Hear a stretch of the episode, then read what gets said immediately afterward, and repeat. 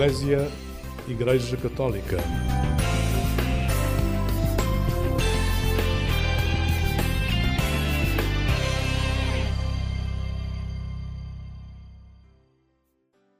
Olá, muito bom dia, bem-vindo a esta emissão do programa Eclésia da Igreja Católica aqui na Antena 1, na Rádio Pública. A nossa reportagem está em Roma. Acompanhamos a última semana dos trabalhos da Assembleia Sinodal, que se conclui hoje com a missa presidida pelo Papa Francisco em São Pedro. Acompanhamos também um encontro anual diferente, é o encontro dos missionários que acompanham as comunidades da língua portuguesa na Europa. Falamos já daqui a pouco sobre esse tema. Para já convido a ouvir Diáspora, um tema dos tribalistas.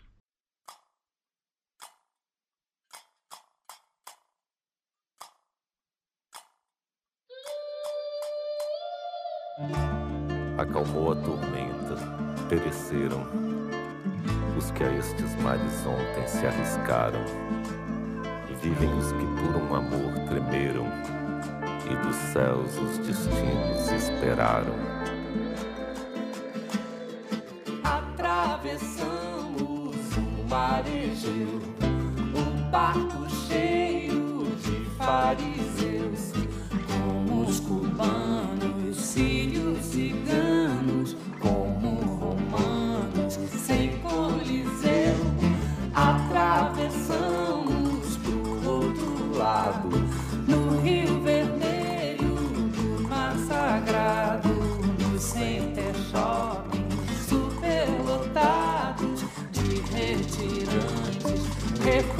see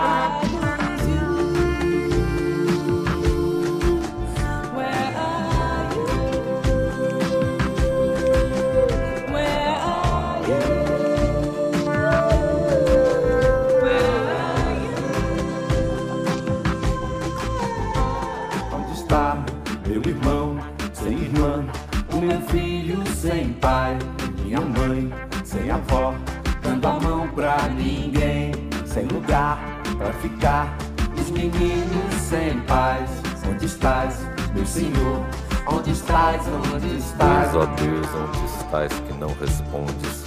Em que mundo, em que estrela tu te escondes, embuçado nos céus? Há dois mil anos te mandei meu grito, que embalde desde então corre o infinito. Onde estás, Senhor Deus? Atravessamos o mar Egeu, fariseus, como os cubanos, sírios, ciganos, como romanos, sem coliseu. Atravessamos pro outro lado, no Rio Vermelho, do Mar Sagrado, o Center Shopping,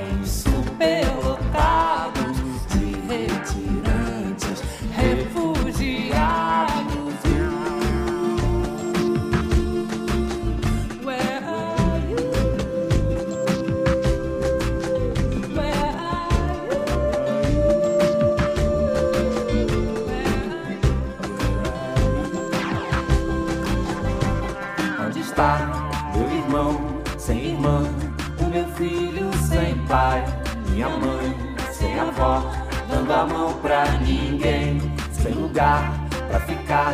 Os meninos sem paz, onde estás, meu Senhor? Onde estás, onde estás?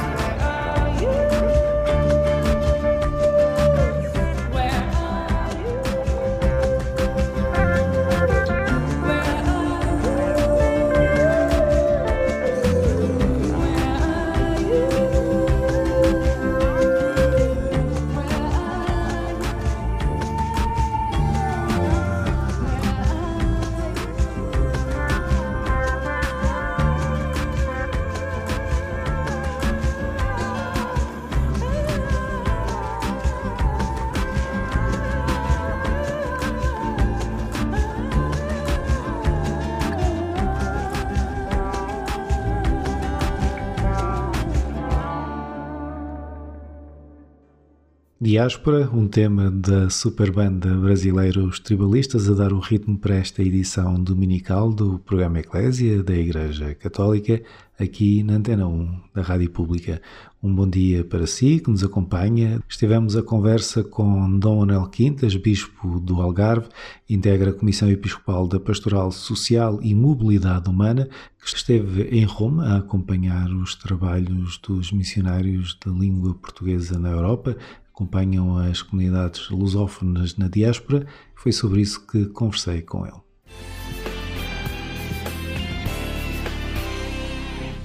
Estamos numa, num encontro de missionários de língua portuguesa. É um conceito que parece estranho, porque Portugal está habituado a pensar em si como um país de missão, Exatamente. eh, que envia ao encontro de outras populações, historicamente, mas a verdade é que, que as nossas comunidades imigrantes por todo o mundo também precisam de acompanhamento e precisam, vamos chamar assim, deste carinho de, de encontrar celebrações na sua língua materna e acompanhamento dos seus filhos, dos seus netos.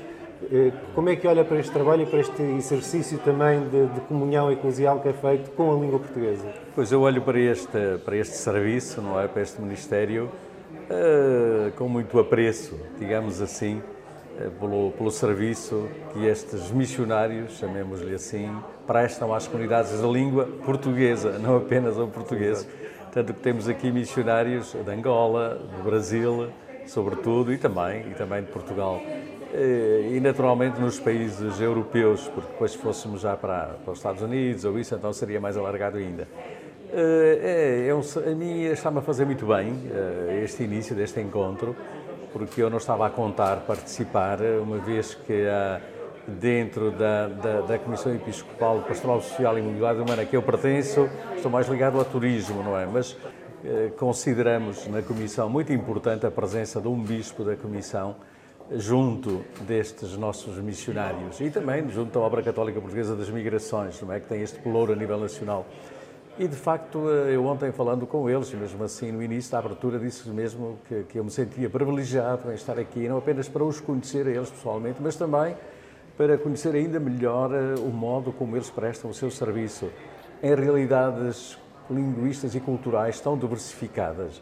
E o tema também é um tema muito sugestivo, não é? Para os dias de hoje, esta diversidade de rostos da Igreja, não é? Digamos assim, que refletem a humanidade da Igreja, que refletem em si tantos rostos com tantas diversificações, caminham todos para, digamos assim, se sentirem transfigurados pelo rosto de Cristo, sobretudo pelo rosto ressuscitado de Cristo, que é para aí que a Igreja caminha. É evidente que isto eh, significa não apenas um grande trabalho ao nível da evangelização do ser missionário, mas também da promoção humana, na verdade.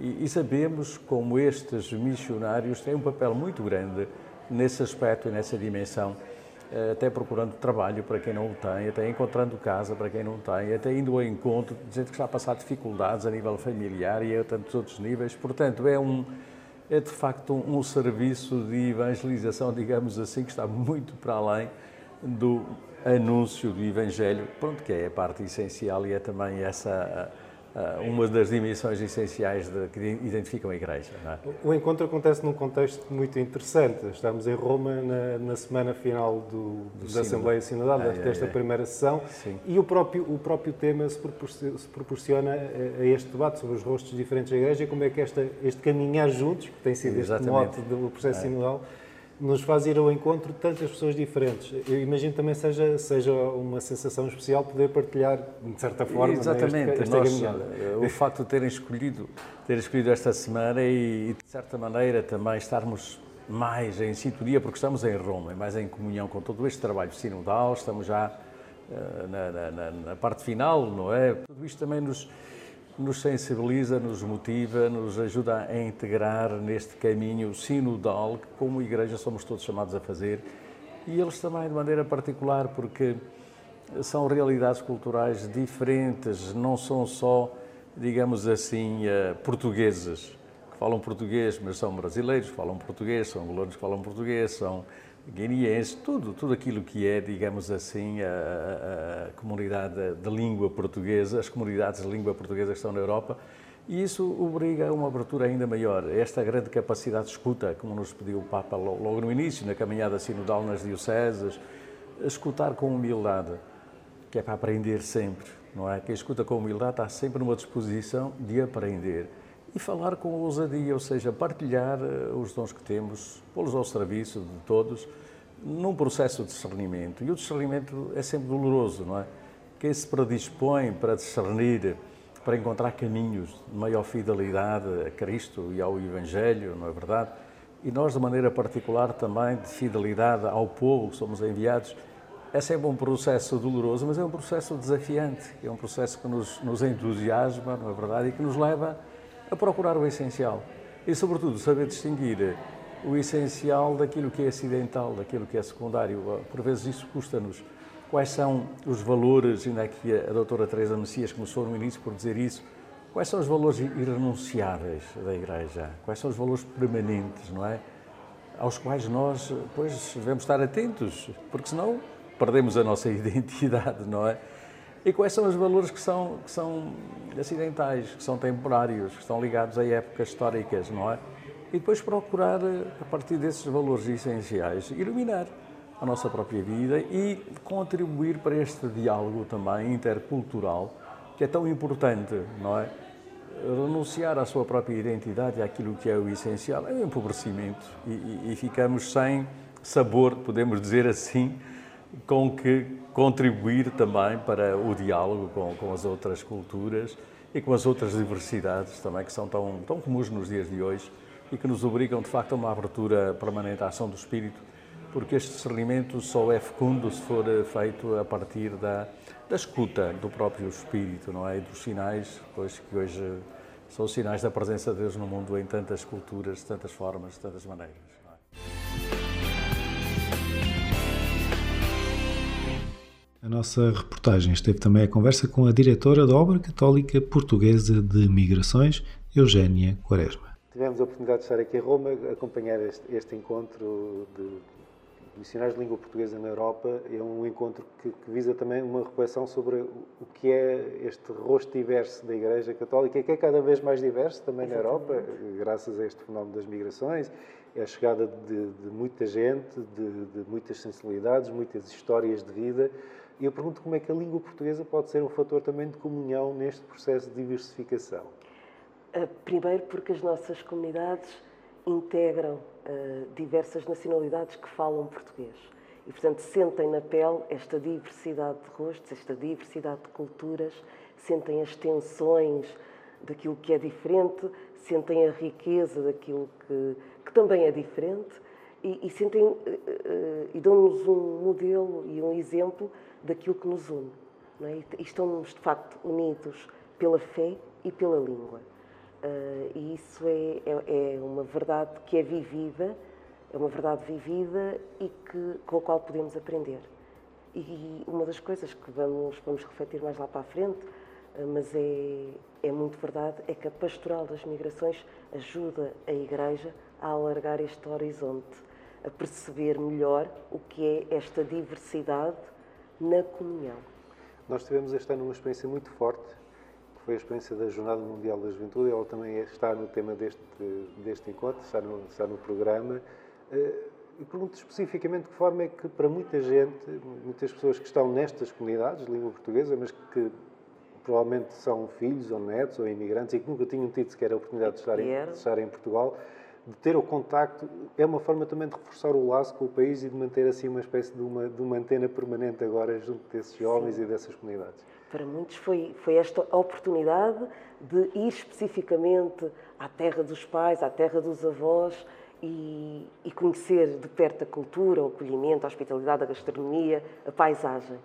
Por outro lado, a experiência da JMJ é a experiência de que é possível sermos uma família humana vindo de tantas nações. Estávamos ali, diversas línguas, é verdade, mas unidos pela mesma fé, pelo mesmo desejo. Não só de encontrar o Papa Francisco, mas de levar para casa, porque fomos constituídos testemunhas, a mensagem de Cristo, a mensagem do Evangelho, esta mensagem de um reino mais justo. Não fugimos das dificuldades, a Via Sacra foi o exemplo disso, esse testemunho bonito. Existem muitas dificuldades no mundo, mas há um caminho que nós queremos seguir para enfrentar essas adversidades, que é o caminho que Cristo nos propõe. E, portanto, essa riqueza é, é, foi vivida e agora é aprofundar essa experiência para o dia a dia. eh, a proposta eh, que nós fazemos aqui é como é que pastoralmente nós podemos acompanhar as nossas comunidades, acompanhar os nossos jovens, envolver os jovens, chamar eh, quem anda afastado da igreja, porque esta também é a missão, eu creio que eh, para alguns ainda está oculta, de atrair aqueles que estão mais afastados da igreja, comunicar a beleza de ser igreja.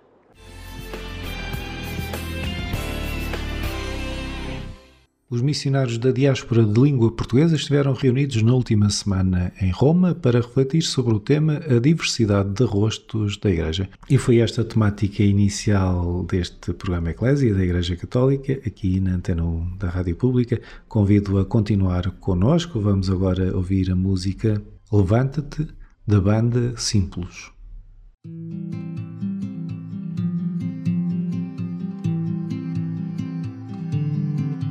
Os teus dias podem ser todos uns iguais aos outros, como os dias de Maria, quando o anjo apareceu.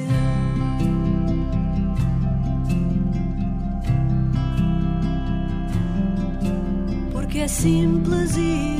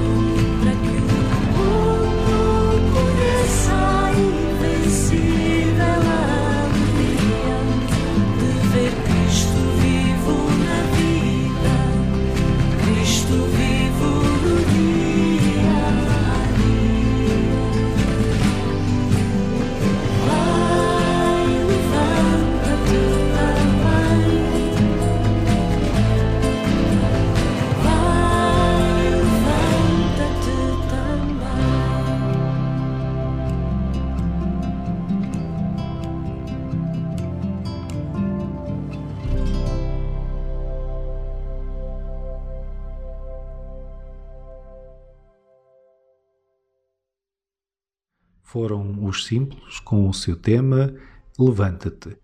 Um bom dia para si que acompanha esta emissão do programa Eclésia da Igreja Católica aqui na Antena 1 da Rádio Pública.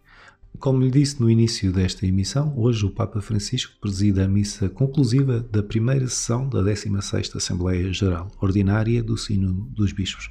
É um sino que tem como tema a sinodalidade, parece uma pescadinha de rabo da boca, mas não é.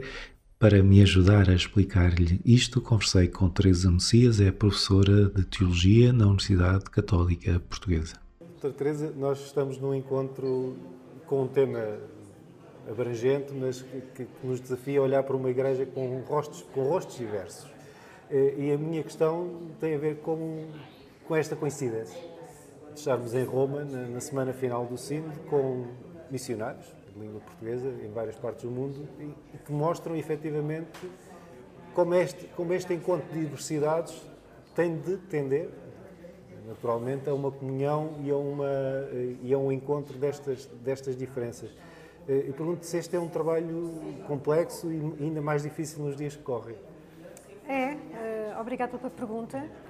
Como dizem bem, este encontro está projetado e pensado com linhas muito sintónicas ao trabalho do Sínodo dos Bispos que está a decorrer em Roma neste momento, justamente para pensarmos como é que a diversidade da cultura e a diversidade das experiências que nós todos vivemos repercutem sobre a Igreja e como é que se pode criar aqui um processo de inculturação da fé e, portanto, perceber que a Igreja pode ter rostos diferentes em cada local, em cada contexto cultural onde ela se insere.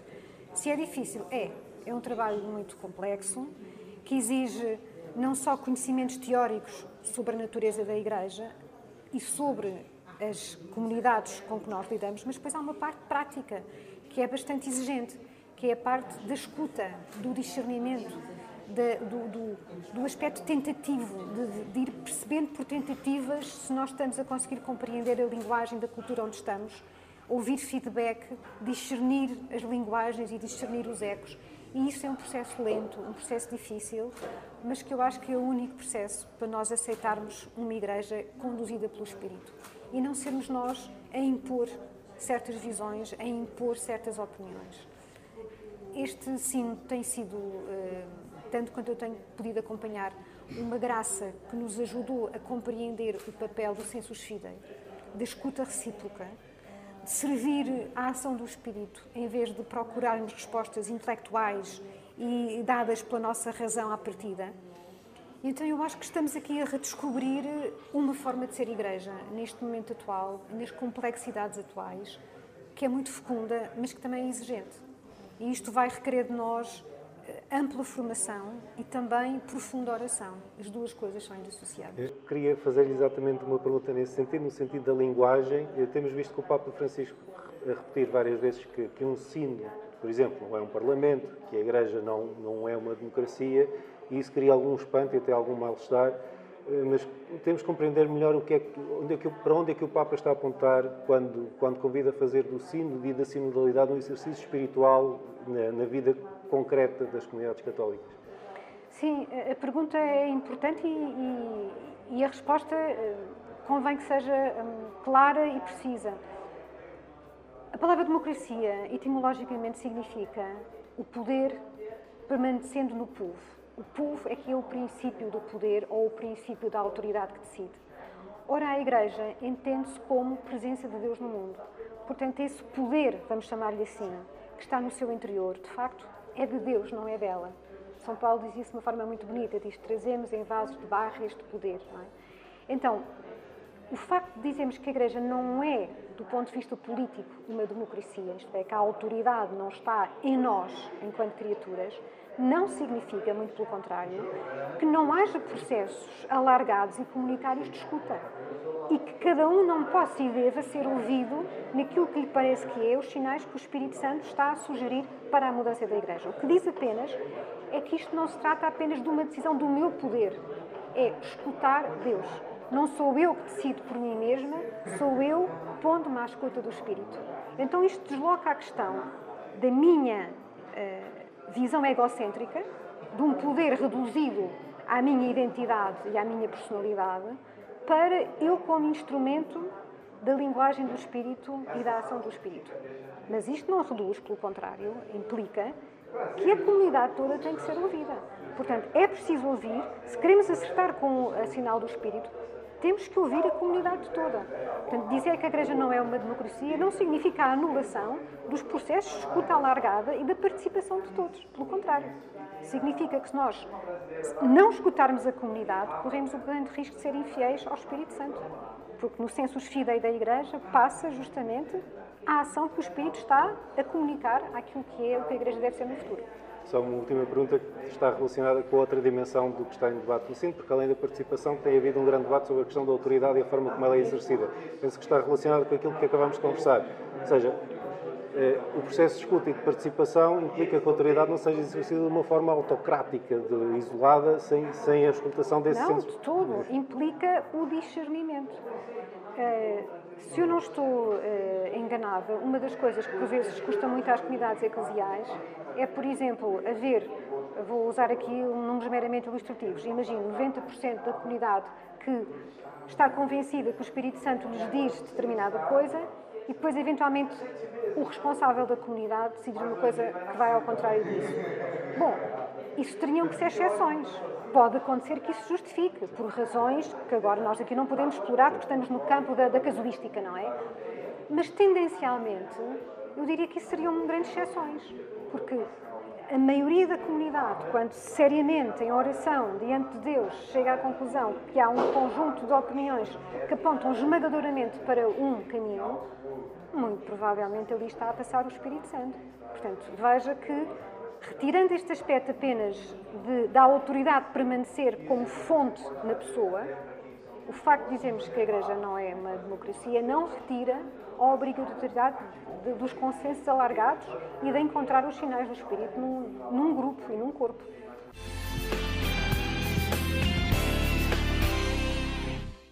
Muito obrigado à professora Teresa Messias e muito obrigado a si que acompanha esta emissão do programa Eclésia da Igreja Católica aqui na Antena 1 da Rádio Pública. Este é um domingo especial também para as comunidades da Diocese de Setúbal.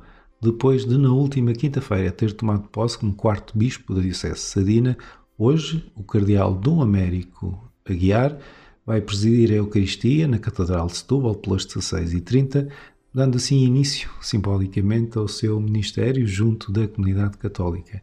Neste contexto, recordo agora a mensagem que o Cardeal Dom Américo Aguiar dirigiu à sua nova diocese. Irmãs e irmãos de Setúbal, homens e mulheres de boa vontade, que viveis, trabalhais, criais emprego, visitais, estabelecestes as vossas vidas, os vossos sonhos naquilo que é o território da Diocese de Setúbal. Eu escolhi estar neste dia, nesta hora, neste local, no Porto, no Paço Episcopal do Porto, porque no verão de 1975, o primeiro bispo de Setúbal era anunciado exatamente neste contexto e nesta geografia, o Sr. Dom Manuel Martins, meu conterrâneo de Lessa do Balio, e agora, quase 50 anos depois, novamente, é esta amada Diocese do Porto que cede um dos seus filhos para poder acompanhar os irmãos e as irmãs de Setúbal como seu bispo. Quero saudar a todos, aqueles que vivem com dificuldades, com problemas, aqueles que estão felizes e contentes, aqueles que estão tristes e que choram, os que estão sós, os que, enfim, têm medos na sua vida e dizer-vos aquilo que o Papa Francisco disse há dias na Jornada Mundial da Juventude, destinado aos jovens, mas eu destino a todos, que não sejamos administradores de medos, mas sejamos todos empreendedores de sonhos.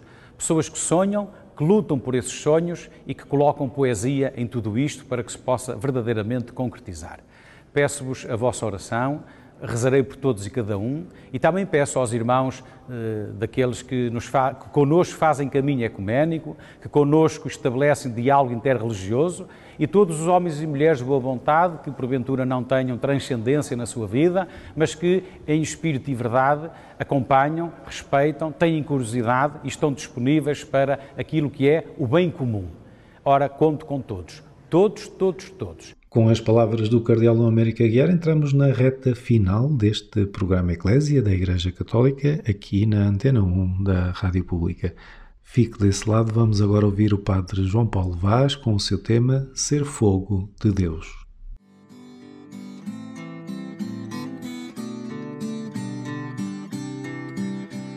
Fogo de Deus que vem e que arde no céu da minha boca, em palavras que são de um doce tão meigo que então queima o coração. E sinto este ardor como um ferro em brasa deixar o selo do amor. Te peço, meu Deus, que venhas e sempre me adoces o meu ser. E se de olhos vendados, de boca fechada, me esquecer de viver. Faz de mim pequenino,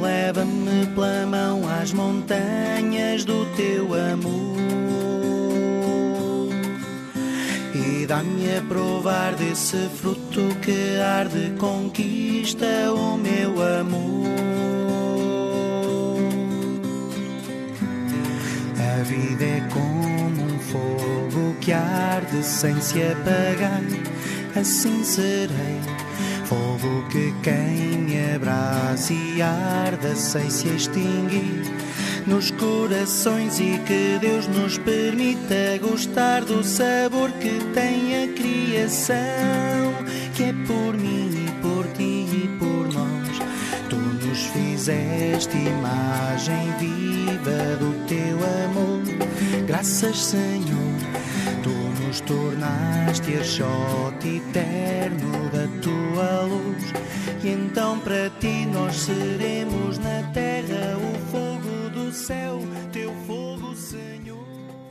Ser Fogo de Deus, uma música do Padre João Paulo Vaz, acompanhar-nos no final desta emissão do programa Eclésia da Igreja Católica. Eu sou Otávio Carmo, jornalista, é sempre um gosto estar deste lado. Recordo-lhe que hoje mudou a hora, portanto, daqui a pouco vai ouvir o sinal horário das 7 horas da manhã. O espaço interreligioso A Fé dos Homens volta na madrugada de quarta para quinta-feira, pouco depois da meia-noite. Até lá, despeço-me com votos de um santo domingo e uma vida feliz.